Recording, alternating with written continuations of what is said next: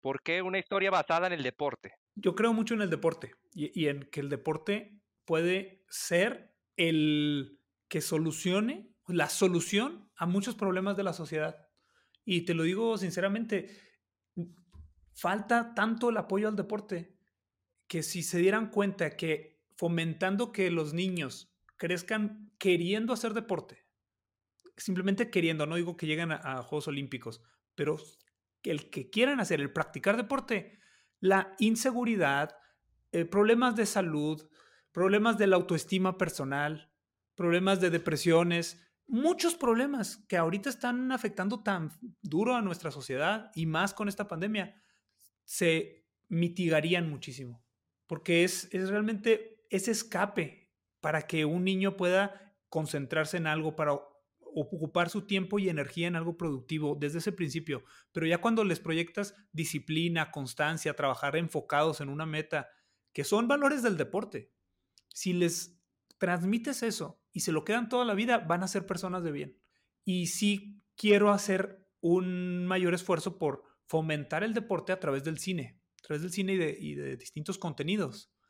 Que ahora no tenemos apoyos para el cine, no tenemos apoyos para el deporte. Una ventana que yo veo es involucrar a la iniciativa privada para hacer mejores películas deportivas. Lo que yo quiero hacer son películas con valores familiares inspirados en el deporte no necesariamente películas deportivas, pero sí con valores y familiares también porque creo mucho en, la familia y en, esta base y este principio de partida, ¿no? Para ser personas de bien en la sociedad. Y por eso quiero hacer más películas de deporte. Porque son un deportista, es inspiración, mucha inspiración. La gente está acostumbrada a ver deportes para entretenerse, pero no conoce las historias detrás de esos deportes. No, no conoce la historia de cada que viene la familia. Y, cada persona, Eduardo, parece como, como dices, bueno, sí, un deportista ya sé lo que, lo que batalla. No, créeme, cada deportista tiene una historia única, una historia diversa. Tantas historias por contarse. Entre más conozco deportistas de alto rendimiento, que yo no soy deportista de alto rendimiento, no soy ni deportista, hago deporte y trato de, practicar estos valores que quiero proyectar. Pero cada deportista de alto rendimiento tiene una historia única y creo que los deportistas son lo más cercano que pueden tener los niños a un referente de un héroe real. Porque simplemente vemos que un atleta busca ser el más rápido, el más fuerte, el que salta más lejos, el que lanza más lejos. Y es algo superhumano. Es algo que, que, no hace nadie que esté por encima de la media, ¿no? Lo hacen los mejores.